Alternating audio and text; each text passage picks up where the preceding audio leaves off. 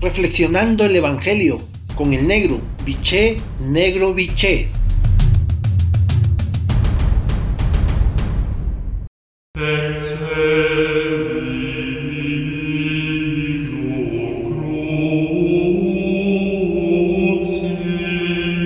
Buen día hermanos y hermanas. Hoy el Evangelio de Mateo capítulo 9 versículo del 1 al 8, la frase central es la siguiente. La multitud alababa a Dios. Admiramos en el Evangelio el trabajo en equipo y la solidaridad de los pobres en favor del hermano enfermo.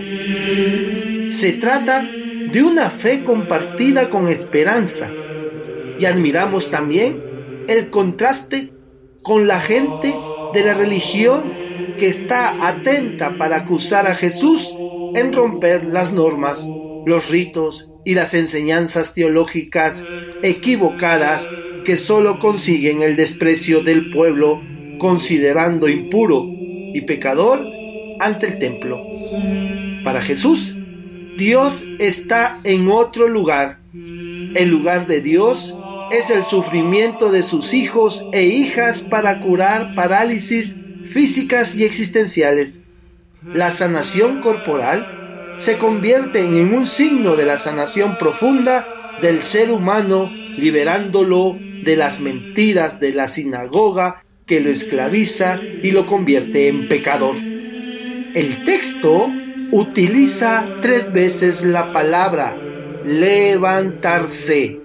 Sí, tres veces la palabra levantarse el mismo verbo para anunciar en los evangelios la resurrección de Jesús. El paralítico ha resucitado gracias al poder que tiene Jesús y que da también a los hombres y mujeres tal potestad. Por lo tanto, para tu reflexión de esta mañana tarde, tomándote el tiempo necesario y el silencio que requieres. La pregunta es, ¿de cuáles de tus parálisis necesitas ser curada por Jesús? Hasta entonces, un abrazo, los quiero y rezo por ustedes.